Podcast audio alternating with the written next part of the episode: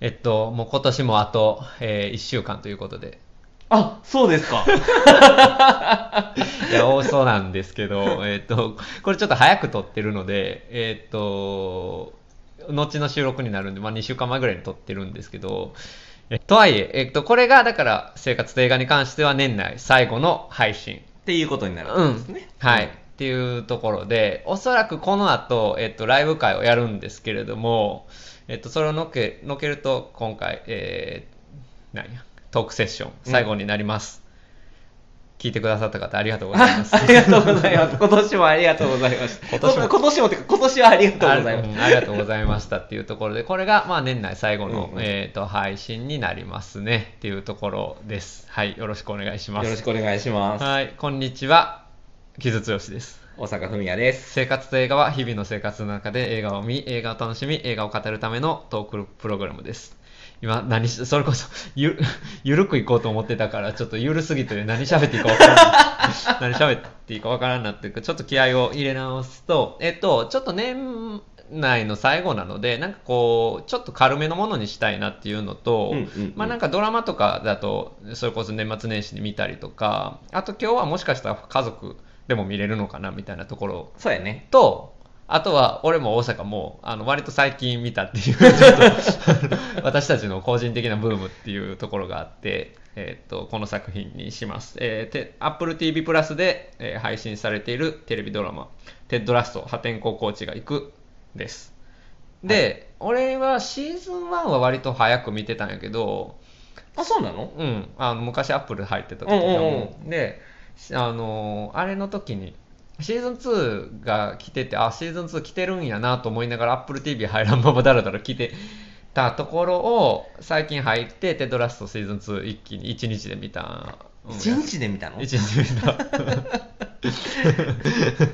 うんやけど、そうそう。っていうところで、まあ大阪も、その、何やっけ、あの、その道の向こうにか。そう。うん、見るときに Apple TV プラス入ったって言ったから、あ、それやったらセベランスと、えっと、テッドラストは見てや、みたいな話をして、で、まあそこと、まあパチンコも見てもいいんじゃないでしょうか、みたいな話を、まあしてたんやけど、で、まあテッドラストは、まあ、その、それこそ夫婦で見れるんじゃないかっていうのとかも含めて、まあやし気楽に見れるから、見てほしいなっていうところで、まあまあ、で、もう一つは、やっぱりそのエミー賞、今年コメディ部門を、まあ、ほぼ総なめというか、まあ、かなりあ、シーズン2がね。うん、シーズン2、うんうんうん取ったっていうところもあるので、まあなんか今のタイミングで話題にしててもいいのかなっていうところで、まあちょっと今週は、まあなんかめちゃめちゃ新しいものではないんやけども、うんうんまああこういうこと、回があってもいいかなと思って、ちょっとやってみます。はい。うん。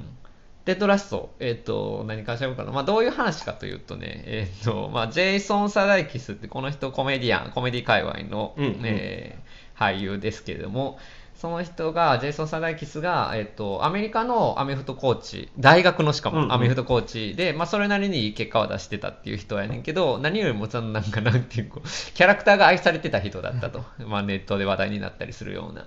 で、彼がイギリスの、まあ、ちょっと行き詰まってるフットボールチームの監督として呼ばれるんやけれども、もちろん、その、サッカー、フットボールに関してはズブの素人やから、えっ、と、まあ、非常に舐められてるんやけども、彼の、まあ、熱さとナイスガイぶりで変えていくみたいな話でありつつ、まあ、でもその呼ばれたのも実は、そのチームを潰そうとしてた、えーオーナー、うん。女性のオーナーやねんけど、その元々は、えーその夫がオーナーやったんやけど、その夫がまあ不倫して、あの妻を捨てていったので、それの復讐として 始めたことやったっていうところから始まる、まあコメディですね。うん。ところやねんけど、はいテンドラスト、話題はし聞いてた？いや、知りませんでした。あ、ほん？うんうん、そっかそっか。うんエミー賞とかでも、そっかそうやね。うん。まあな、アップルがな、あんまり宣伝してくれないんですよね、世の中に向けて、いろんなことをね。あれって日本だけの話なのかな？んその、アップル TV プラスがどうなんやろな。そんなにプロモーションかけないっていうの。は。うん。まあ海外でやってたらもうちょっとやってるんじゃない？うん。さすがに、うん、分からんけどね。まあでもわざわざそこまでやらんでもいいっていう判断なんやと思うんやけど。うん、でも、テトラストはその Apple TV のその作品の中でもうめちゃくちゃ当たったうんうんうん。もので、まあ、これでなんかそのね、なんか Apple TV もなんかいろいろさらにできるんじゃないかっていうところにもなったっていう。うんうん。うん作品やねんけど、なんかさ、なななんでこれがいヒットしたかっていうのもなんかちょっと難しいところもあってさなんかちょっと古臭いっていうか、うんなんかちょっと臭いし なんてちょっとダサいところもあるし、うん。っていうところはあるんやけどなんかでも見てたらずっと見ちゃうみたいな ところもあるんやけど、うん、どこから話そうかな。なんかいや大阪面白かった面白かった面白かった、うんうん結局だからその夫婦で見始めたけど、うん。置いてけぼりにしちゃってシーズン2まで割と3 2週間ぐらいで見切っちゃったかなっていう感じだから、それは怒られへんかったの？えなんでさっき見てんのって言われたけど。お前。まあでもなんかそれでまた見るんやったら一緒にもう一回見てもいいかなぐらいの感じのうんものでもあったりするしね、まあだからまあコメディ周りを気にしてない人からしたらちょっとうっかり見逃すみたいなこととかもあったりはするかもしれない、俺の周りってなんか変にコメディ好きな人多くて彼氏とかもそうやねんけどまあこれは彼氏とは見てないけどうん、だからそういう意味では結構、うん、なんか今なんだかんいろんなところで俺テレビシリーズに関してはコメディの時代やなと思ってるんやんか、うんうんうん。サクセッションとかも含めて。あれもやっぱコメディやと思うから俺は俺からするとSeverance もそうなんやろ？ Severance もコメディ畑の人たち、ちがやっているうん。のでコメディちょっと強いなっていうのは結構いろんなと局面で思ってるんやけどなんかテッド・ラッソは本当になんか割と、うん、べその中でもなんかひねりなくベタにコメディとしてやってるんやけどなんか見ちゃうしあなんかあの笑えるし、うん。なんか泣けちゃうみたいな ところもあったりするんかな。なんかそう。あの俺結構見てうん。まあベタに面白いやんか、あ傷割とこのベタな感じ傷も割と許容するというかさ、うんうんうん。これ面白いって思うねやって俺は思った割と。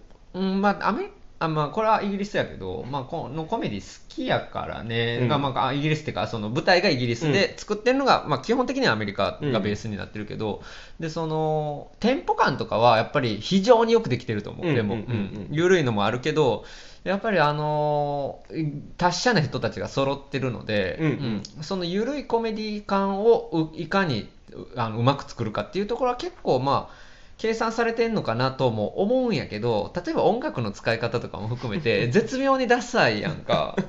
なんかレディオヘッドの使い方とかさブラーの使い方とか。いやいやいやそうもうなんかイギリスのポップミュージックといえばそれかみたいな 感じの更新されてなさみたいな。ところも含めてでもあのちゃんと狙ってやってるんじゃないかなっていう感じが。やっぱあれは狙って。と思うけどね、うん。そのあえてそのベタベタな、うんうんうんだダサいところを行くのも、うん。一つこう、うんうん。今の時代、ま、ありなんじゃないかみたいなっ感じ、ていうのも、まあ、あるんやけどとはいえ、まあ、俺がこのテッドラストに関しては、まあ、普通に楽しく見ちゃってるし、うん。そしてこれでもやりたいなと思ったのはもう、まあ、はっきり言ってさもうニューダット的なテーマとすごくかぶうるーん。ああそういうことか。うんですよ、うんうんうん。基本的に、うん。で俺は、ね、いい男像って何かっていうとねうん。あのね基本的にナイスガイでいいんですナイスガイでいいんですね。もう本当に。もうただただナイスガイでよくてでテッドラッソってもう本当にただいい人っていうところで、そうやね。えー、とチームを変えていく。彼のもうその愛されるキャラクターっていうのが、まあ、だから最初にさあのガーディアンじゃなくてインディペンデントか。インディペンデントの、えー記者がさ、うん。あの彼に取材した時に、うん。もういきなり味方になるっていうところ、うんうんうんうん。あれすごいうまいプロットやと思うんやけど、まあなんか彼の悪いところを書かせようと仕組んだんやけどもそうじゃなくてなんかあの確かに素人やしあの怪しいここのこいつに任せたチームの将来は怪しいけれどもそれでも応援したくなるのだみたいな話とか出てくるっていうのは非常にうまいんやけどだからそういうまあだから今、ナイスガイが必要なことを非常になんかこう、うまく、うんナイスガイが必要っていうのはね、せ世界全体に対して俺は結構マジで思ってるんやけど、世界全体に対し そうそうそう。て世界話やな。そうそうそう、世界全体に対してナイスガイみたいなものが必要なんじゃないかなと思っていて、それが、えーをコメディの形でうまくやってる、うんうん。うん。かなっていうのは非常に思いましたね。で、その、ジェイソン・サダイキスのあのテッド・ラッソのキャラクターってさ、俺さ、もう5分で好きになるタイプやねんもうあんな。もうね、なるほど、俺はね。うん。まあああいう感じの人ほんまに好きで、5分で好きになって多分3日でストーカーしてると思うんやけど、やねんけど、うん。そのテッドラッソですら、あのユーモアめっちゃあって、なんか終始楽しく、あの陽気に過ごしてる人こそ、実は抱えてる問題があるのだっていうところまでちゃんと、実は能天気なコメディのようでいて、男性のメンタルヘルス、スポーツ界のメンタルヘルスの話に入っているのは、とても現代的だなと思いましたね。結構そこポイントやんね。えそこポイントやと思う。んんん。うんだから、その、たただのなあの、ただずーっとナイスガイの話にうんしない。うん。うんで、まあ、要はテトラスト自体の弱さっていうのうんがやっぱ出てくるっていうのが結構そのシーズン1の、まあ、中盤っていうかうん。後半の結構ポイントで、うん結構そそこが出てきた時に割と一気に好きになったというか、うんうんうんうん。っていう感じでは俺もあった。なるほどね、うん。まあなんかシーズン1の時点でそこはしっかり用意してて、ううんそこを膨らませていくっていうところに、うん。う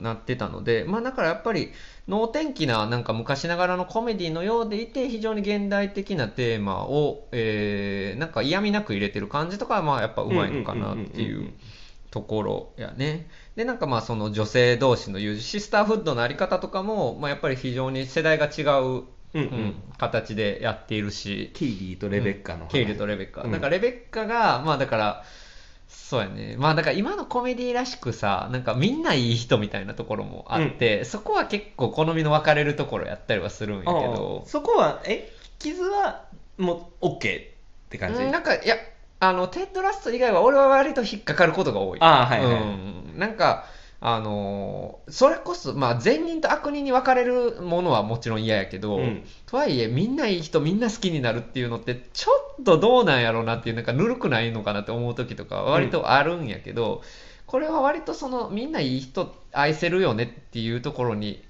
うんまあ、そのメンタルヘルスのことも含めて、割と説得力があるように描かれてるから、うんうんうん。それは確かにそう。うん。まあ、そこは好感を持てるかなっていうところかな。うん、ちなみに誰が好き？え俺はもうロイです。出た。ロイケント。いやもうさ、そうね。あであでもあそれで言うと、うん。あのえっ、とえーシーズン2まで見切ったうん。今で言うと、あのジェイミー・タートあ、そうなんや、うん。俺、ジェイミーをシーズン2まで見てもあんまり好きじゃないんやけど。ジェイミー・タトゥトゥトゥルトゥルって歌ってるよ俺、うん。いやーなんか、いや、ロイ・ケントなんかさ、もう全員好きになるやんみたいな。いや全員好きになるしうん。好きにななっていいやん、うん。まあまあまあまあまあそれこそあれこそまあニューダット的なモチーフっていうかさ、まあ武骨なあーまあ男がまあ周りのことを思いやるがゆえに成熟していく話であり、うん。成熟していくし成長していくし変わっていくっていう話でもあるので、まあ、非常にロイ・ケントはまあ、傷強しとしてはやっぱりそのニューダット的に あの褒めた方がいいキャラクターであるんやけど、うん。ちょっともうこんなん全員好きやんっていうのでちょっとねやっぱり。あそのひねくれが出 出ちゃう。う。けどまあ好きですよ、うん。もちろんロイケントは。ロイケントは好きやけどそうやね。でも俺やっぱテトラストが好きやね。なんか。あそうなの？普通に、うん。俺あのビアードって言うんかなと思って。あまあビアードも好きやけど。そうやね。あもうああなんか大阪のなんか全員好きやんっていうのをこ批判するくせに俺もこれに関して割と全員好きやんって言っちゃってるんやけど。まあでもジェイミーあんまり好きじゃない。全員好きじゃないね、ネイトもまあまあかな。で、テテッドラスト好きなんですよね。うん。やっぱあれもさ、なんか俺のクッキングパパ理論と一緒でさ、ある種のヒーローとして描かれてると俺は思っていて、うんうん。うん。あのナイスガイがね。そうそうそうそうそう。そう、んんんん。いやナイスガイがヒーローであることって非常に大事だと思っていて俺はね、なんかねなんか一時期ヒーローものとかってちょっと過剰にアンチヒーローみたいなものを標榜してた時期があるような気がしてるんやけど、うん。今このナイスガイがヒーローになるのって俺なんかこう時代とかそれこそ世界が切実に求めてるんじゃないかなっていうのはすごい思うな。なんか。実に求めてる感はうん。こんだけこんだけ殺伐としてるんやからさ、ううう世の中が。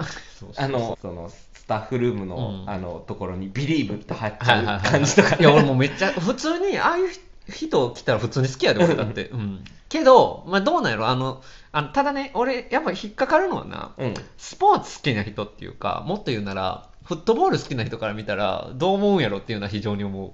それは俺に投げかけられても分からへんけあど、でもどそういやだっそてさ。れはどうどういうポイント？いやだってさ単純にさ素人が監督になってさ、うん。そんなうまくいくかいなみたいなところ。確かに、うん。あそこ説明あんまりしてないんだよね、うん。あの、うん。なんていうか、うん。そのな、まあ、結局うまくいかないところもあんねんけど。そうそう。てかん。まあそこもうまくてさ、うん。やっぱりそのし、まあ、言ってしまえばシーズン1ですぐうまくいかへんやんか、でもうまくいかへん結果は出さなくてもでもチームとの結束が高まったからそれで良いのだっていう結論やんかシーズン1って。だからそこがうまいと思っていて、うん。だからそうだから勝つこととか結果を残すことっていうことがやっぱり今のスポーツ界ってかなりちょっと、うん。偏っていて、まあ、それに対するちょっとした、えー批評とまでは言えへんけどちょっとしたなんかカウンターみたいなところもあるのかなっていうのは俺は思わなくはなかったし、うんまあ、かといって、まあ、チームが一丸となって勝つことの喜びも同時に描かれているし、うん。う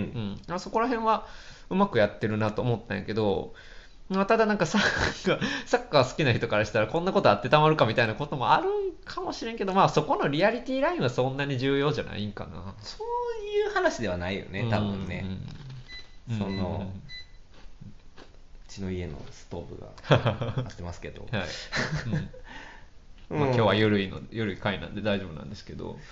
そう、うんこれこれはねあのもうすでに人に勧めてるんですあ、そうなんや。ううんあのどういう人に勧めてる？ああでもねそれはやっぱフットボールサッカー好きの人に勧めてみた。しばかれるかもしれない。しばかれはせんくない あ、そう。まあなんかあのえっ、と合ってるかどうかわからんけどえっ、とあ合って合ってはいないんやけど、うん。あのジャイキリみたいな話あー、どうあってはいないんじゃないかな。まあ、わからんけど。でもジャイアントキリングの割とそのほんわかしたバージョンというかあーまあね。あのではうんあるかなと思ってはいて、まあそのある意味そのジャジャイアントキリング読んでる？うん、途中まで。まあ、その辰巳のキャラクターとテッドラストのキャラクターっていうのあまあは割とそのにまあ似てるというかうん。っていうところはいやーでもさ、やっぱりさ、テッドラストの場合はさ、ビスケットを焼く男なわけですよ。ああまあね。もうそれうんはい。いやちょおはい。してきてそれ。いや、やっぱりそこが、やっぱりね、今までのその、やっぱりその監督っていうかさ、リーダー、リーダーやん、言ったら、うんうんうん。リーダーの男性像としては非常に新しいんですよ、やっぱり。うんうんうんうん。うん。ビスケットを焼いて、上司に毎日、うん届ける男の話やんか。から、いやもうこんなんさ、もう 5, 5秒で好きになるでって思うんやけど、でもやっぱりさ、シーズン1でさ、それ、そんな彼が妻とうまくいってないっていうのが、うんうんうん非常に見事な、あのー背景、バックグラウンドになっていて、うんそれはなぜかっていうと、すごいわかる。見ていくとわかるのよね。だから、めっちゃ、だから本当にいいお父さんなんやろうし、でその俺は男性としてもすあのすごいいい男やと思うんやけど、確かにこの人と暮らしてたら、うんうんうんうん。全部見せてくれてない感のその自分だけが不安になる感やばいやろなっていうのも見えてくるっていうかさ。のは非常にうまいですよね。そう、うん。あの奥さんあの朝起きたら泣いてるっていう、うん、いや切ないよな。あそこめっちゃ切なかったよ、うんうんうんうんうんうん。そうやねあなたとの関係を良くしたいって、うん。あの思い続けてたことが、うん。多分無理だって思ったっていう、うん。瞬間っていう。の、いうん。うん。うん。やあれはうまい。だから、そのとにかくそのブティミスティックで、あのおもしユーモアもあってっていう人っていうのと、一緒に過ごしてる人っていうのは、うん。それが本当のことを言ってないうじゃないかっていうふうに 思ってしまうっていうところで。いやまあ別に別にそのオプティミスティックで そのいやあのユーモラスな人でも本当のこと言える人はもちろんいてるやろうからあるけど、うんだからテトラスの場合は言って本当に言ってなかったっていうところがまあ問題あったっていうのがまあ彼自身、まあ、彼はヘイローって言ったけども彼自身もやっぱりそこが変わっていくし、自分に向き合っていくっていうプロットがしっかり用意されているのは、まあ、非常にいいかなっていうふうには思ったけどね。うん。うんうん。それは俺も思うんいます。、なので、あのまあ、これは収録前に言ってたんやけどシーズン1が非常にダイナミズムがあって俺はシーズン1は非常に面白かった。んやけど、シーズン2も面白いんやけど、で、うんもうシーズン1見始める時なんかさ、全員好きになってるやんか。うんうんうんジェイミー以外。ジェイミー、ジェイミーも好きやったよ。だってシーズン1の終わる終わった時ですよああの、お父ちゃんに、うん父ちゃんに怒鳴られたりしてるところでね。うんまあ、あそこのさ、いいパスだったっていう。なんかまあ、あれもね、なんかあの、テッドラストがいいろんな人の父になっていくみたいな話でもありつつっていうところ、まあ、ではいいんやけど、まあでもそれはともかく、まあだからシーズン2が始まった時はもうみんな好きになってるから、ちょっと、その状況に甘えた、甘えてるなとは思ったな。そのシーズン2のプロットがね。うん、全体的に。ちょっとファンサービスうん。型やし、まあ、ロイ・ケントと、まあ、これちょっとこれネタバレですけれどもロイ・ケントとキーリーのカップルがなんかあのカップルのすあのなんつうのあの関係の築いていき方にほっこりするみたいなものもまあ まあまあベタにちょっとまあ喜んでしまう気持ちもあるけどだからこそちょっとこれでいいのかと思うところもあるっていう感じでは正直はあったけどね。そうね。まあ、あとは、その、あ結構メンタルヘルスの話っていうのに割とフォーカスうん、がだからそっちのそっちの方は良かったと思うけどね、うん。そうそうそう。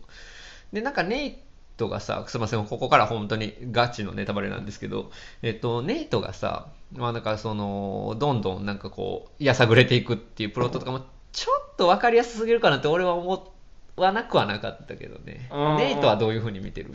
え、ネイト、うん。どういう風に見てる、ううんん。そうやな。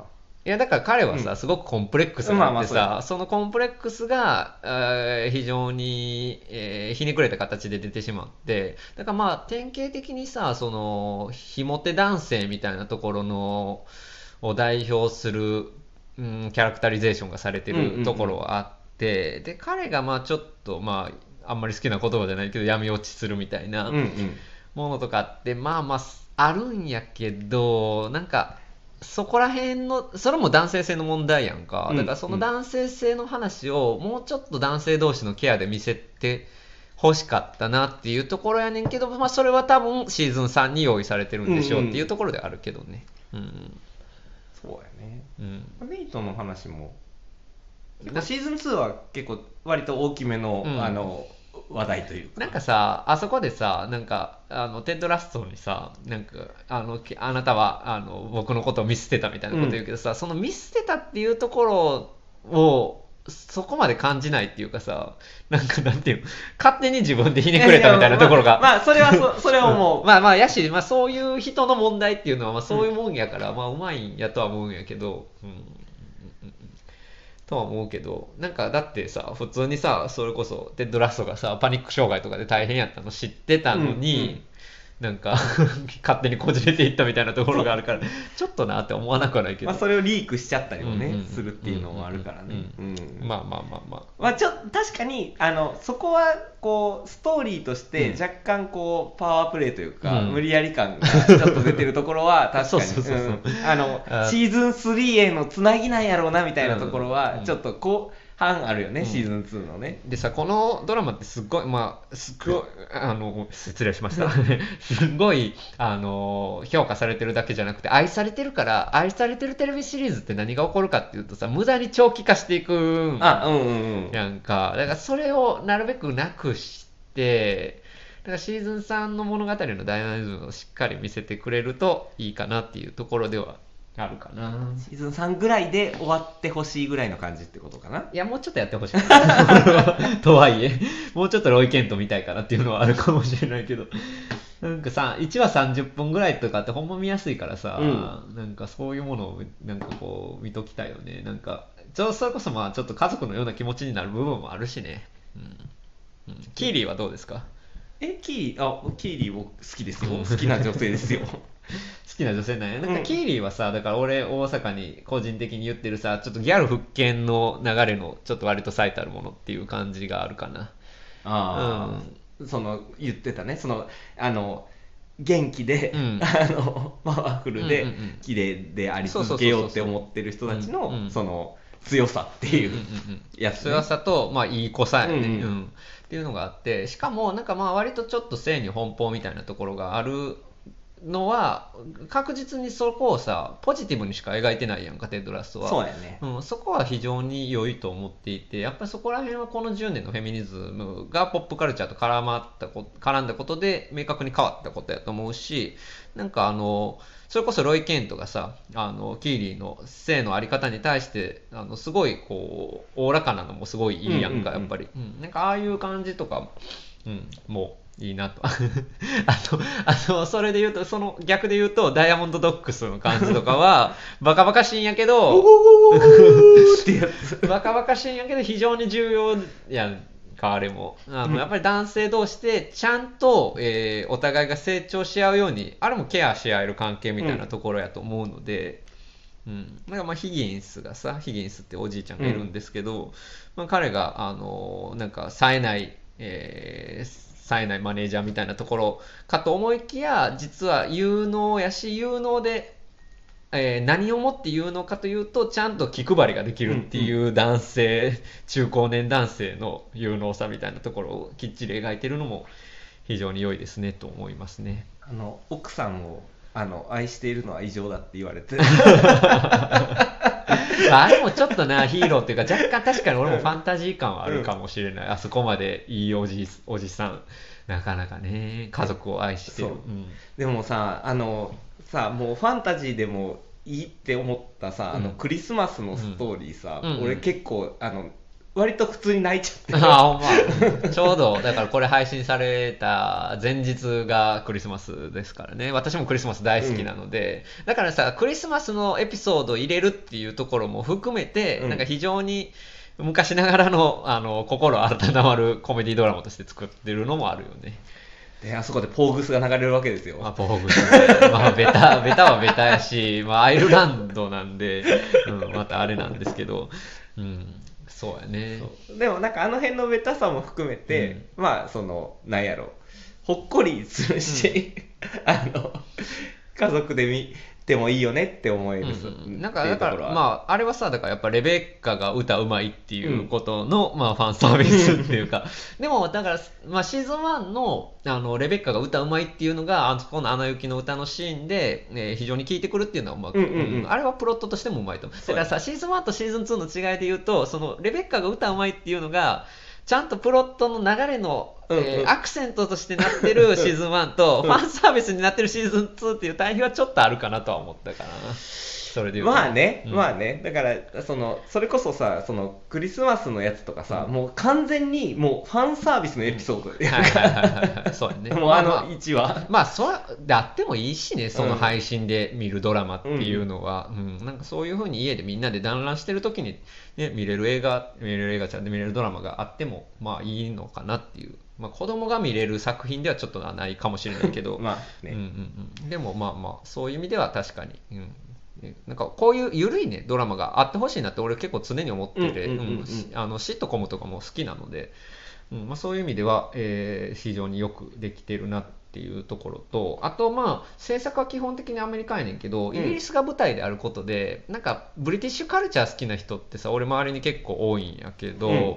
なんかそういう感じは結構楽しいんじゃないかなっていうふうに思ったね。だからそのフットボールのリアリティが入ってるのか入ってないのかみたいな話はしたけど、うん。でもやっぱりあのパブでみんなで見てる感じのさ、うんうんうん。うんあのイギリス感っていうのはさやっぱりまだまだあるやろうしなんかあのブリイギリス感？うんうんうん。っていうのはなんかこう、まあ、あるある意味懐かしい要素かもしれへんけどそこも含めてその辺りが好きな人は楽しいんじゃないかなっていう感じもする。はいはい。し俺は結構好き。だからあのイギリスのあの感じ、うんうん。まあ人情感っていうか、うん あの地元の地元のチームやねんみたいな感じ、うん。なんかさローカリズムって俺個人には全然ないしさ地元への愛着みたいなものとかってないんやけど、なんかそのブリティッシュカルチャーとして出てきた時のローカリズムの良さってやっぱり独特やなっていうのはうんうんうん。常々思ってることで、なんかそこは結構うまく拾ってるよねそこは、うん、もうあれもだからロンドンのなんかある街。ある街っていんんうあれやもんね、うんうんうんそうそうそう。だからあのこう何々区みたいな感じやな、うん。日本で言うと、んんんうんそうそうそうそう。でまあ街の人と友達になっていくみたいな感じで、まあその辺もねうまいんですよねまあそこはね確かに確かに、うん。うん。まあ、ちなみにあの全員いい人って言ったけど悪人は一人おってあの元夫ねレベッカの明確に悪人や。一人おって。まあやつが悪人に設定されてもまあそれはそれでいいかなって気はするけどね。あそこに関しては逆に、うん、あそこの結局ダーツの対決のシーンとかもさ、うん。まあまあテンション上がるしね。あ上がるね あそこのレベッカのさ、あの、私の終わりよって言わせるところとかもめっちゃ楽しいしね。じゃあそうでもやっぱ終始ベタなのよね、うん。まあだからそれをあのそれをこうなんていうかこう邪心なくうん。見ることによって楽しめるうん。ドラマではある、だからそのベタさの中に現代性を混ぜるのがうまいんやと思う、うんうんうんうん。きっと、うん、そのまあちょっとフェミニズム的なシスターフッドの要素であったり、う男性同士のケア男性のメンタルヘルスの話であったり、まあ、スポーツ界の、で男らしさっていうのをいかにこうちょっと、えー解体していくかみたいなうんうんうんうん。ところとかも、まあ、あったりするので、まあ、そこら辺のバランスが、まあ、見事やったんでしょうね。きっと評価されてるのはきっとそういうとこなんやろうなっていううんうんうんうんうんところかな、うん、シーズン3いつ来るんかちょっと分かれへんねんけどまだ、うん、来年ぐらいには来るんでしょうかっていうところですけどね。まあ、これは追いかけてみたいですね、うんうんうんうんあのいやそれこそ夫婦でご覧になるのがいいと思いますよ。あはい。あの あのちゃんと一応一緒に見直す前提ですみません、先行っちゃいましたっていうことになってますね、あなたの妻はさだってキーリーのかキーリーとレベッカの関係とか好きそうな感じ。いや好きや。うん。好きですよ。うん。あの、きっとね。SATC 好きなんで。あのシスターフットの話大好きですよ、はいはい。うん、そうですね、まあだからそういう意味ではなんかあの夫婦とか家族とかで見られる作品かなというところですね。うちの彼氏は心が歪んでいるので多分見られないと思いますけど。勝手に俺が判断して 勝手に俺が一人で見たんやけど、その邪心がね。うん、あの素敵なものが嫌いやねあの人。なので、まあ一人で見たんですけど、うん。まあまあまあ、そこも含めて。あのちなみに彼とは、でもいいね、別にあのギルモアガールズを今一気見してるから、あなるほどまだまだあるけど。でコンテンツとしては足りてますと。お腹いっぱいですと。まだまだある。でもあれもちょっとほっこり系なのでね、あるので、まあテッドラッソ、そういう意味で、まあもちろんもう、もうすでに見たっていう人もたくさんいらっしゃると思いますし、まあ、今からでもなんか気軽に見る作品としてはいいんじゃないかなっていうところですね。そうやね、みじ一話短いし、うんうん。割となんかさらっと見れるから、あの寝る前に一本みたいな、うんうんうん。シーズン3何に期待してる？えシーズン3はだからネイトがどうなるかっていうことと、うん。えーネイトがどういうふうに救済されるのかあるいはされないのかっていう話と,、えー、とキーリーとロイの関関係がどうなっていくかっていうのとが、まあ、メインになるのかな。あのメインっていうかあのシーズン2のちょっとクリフハンガー的なところではそこになるのかな。そうやね。クリフハンガーでだから俺はだからジェイミージェイミーの話ってまだ完結してないと思って、あちおや親父との話。親父との話もそうやしロイとキーリーとの関係にああの対しての三角関係、あの三角関係別に引っ張らんといてほしいな俺。ええー、いいやん。